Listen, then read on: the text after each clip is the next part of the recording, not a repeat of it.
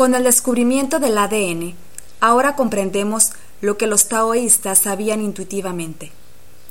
Todo es uno. Los seres humanos son notablemente uniformes y tienen un origen común.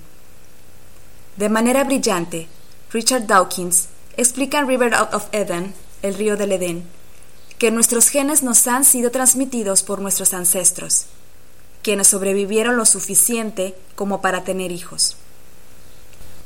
Muchas de nuestras características, como el tipo de sangre y la propensión a ciertas enfermedades, rebasan la línea de diferencias más superficiales como el color de piel o la forma del cuerpo. Si bien en la actualidad podemos vernos distintos unos de otros, cada persona viva tiene un antecesor masculino que vivió hace 50.000 años.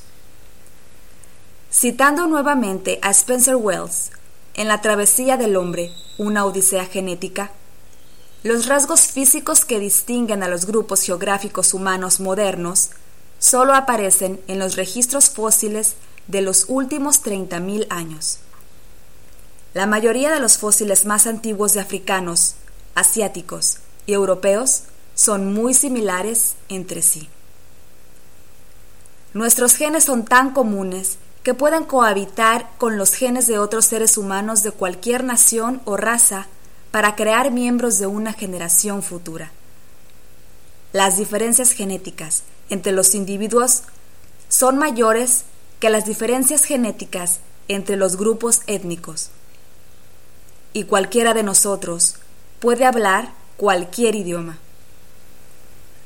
He oído que existen personas que han pagado para operarse la lengua y poder así pronunciar mejor un idioma extranjero.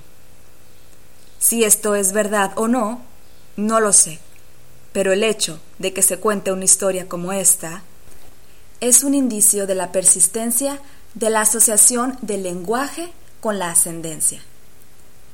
Si tú hubieras sido adoptado al, nacer por alguien de diferente raza, aprenderías a hablar su lenguaje naturalmente, sin necesidad de una operación de lengua.